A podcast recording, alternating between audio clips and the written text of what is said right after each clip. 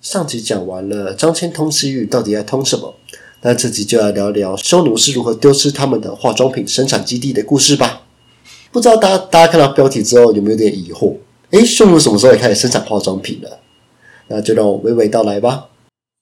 这集我们的主角就是汉朝的少年英雄霍去病。霍去病这个人，他其实是在汉武帝时崛起的一位新兴将领，他是卫青的外甥。首战，他就率领了八百名骑兵，斩杀了两千名匈奴人，并活捉了当时单于的叔父，建立了极大的战功。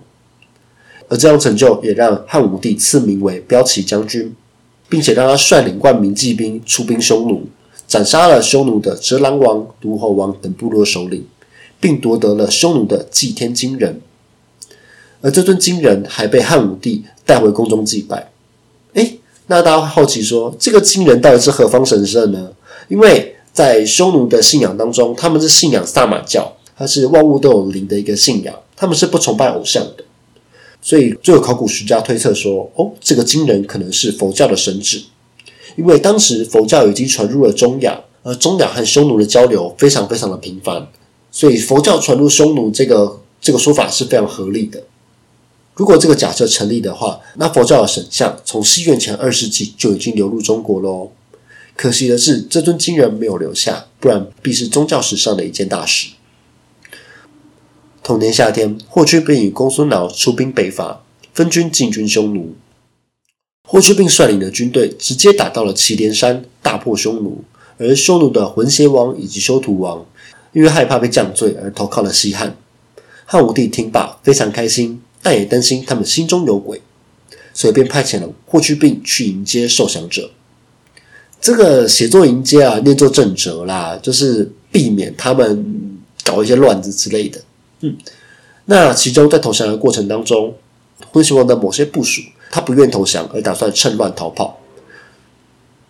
此举被霍去病发现，便一刀一个的把逃跑的士兵全部杀无赦，一时间尸横遍野，杀了八千多人，但仍有大约十万人投降了西汉。这样讲大家可能没有概念，当时匈奴人口大概就是就大概就是三百万人上下，其中就有十万人投靠西汉。就等于有三十分之一都投降喽，它是个非常庞大的数字。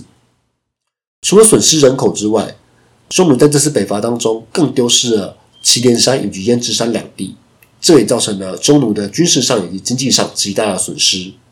为什么会这样说呢？主要是因为祁连山非常适合农牧，并且祁连山也出产了一种可以作为可以制作箭杆的木材，在失去后，对军事上以及民生上都造成了极大的影响。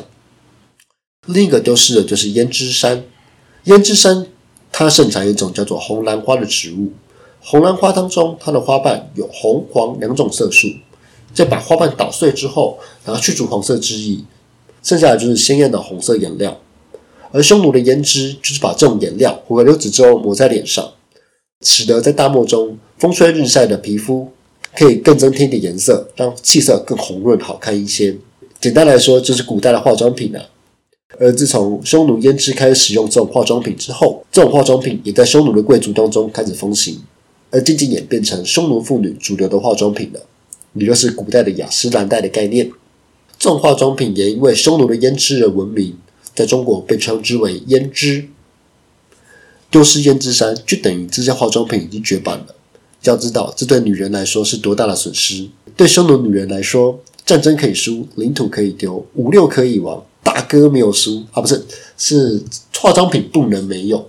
所以匈奴女子她们也开始传唱了这首歌：“还我祁连山，使我牲畜不烦息；失我胭脂山，使我家父无颜色；夺我精神人，使我不得志于天。”从这边就可以看见，失去这两块土地对匈奴有多么的重要了。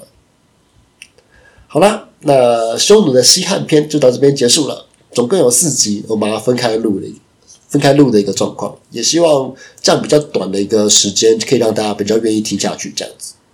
那不知道大家喜欢这样的形式吗？也希望大家调整之后就比较比较可以吃得下去啊。那最后就来推一首歌，它是美秀集团的《卷烟》。美洲集团做的卷烟应该算是他们最红的一首歌，他们它就是一个非常拔辣的旋律，然后配上非常搞笑的歌词，我自己是非常的喜欢，也很推荐给大家。那好，那今天就是以上就是这以上就是本期的内容，我是老八，我们下次再见，拜拜。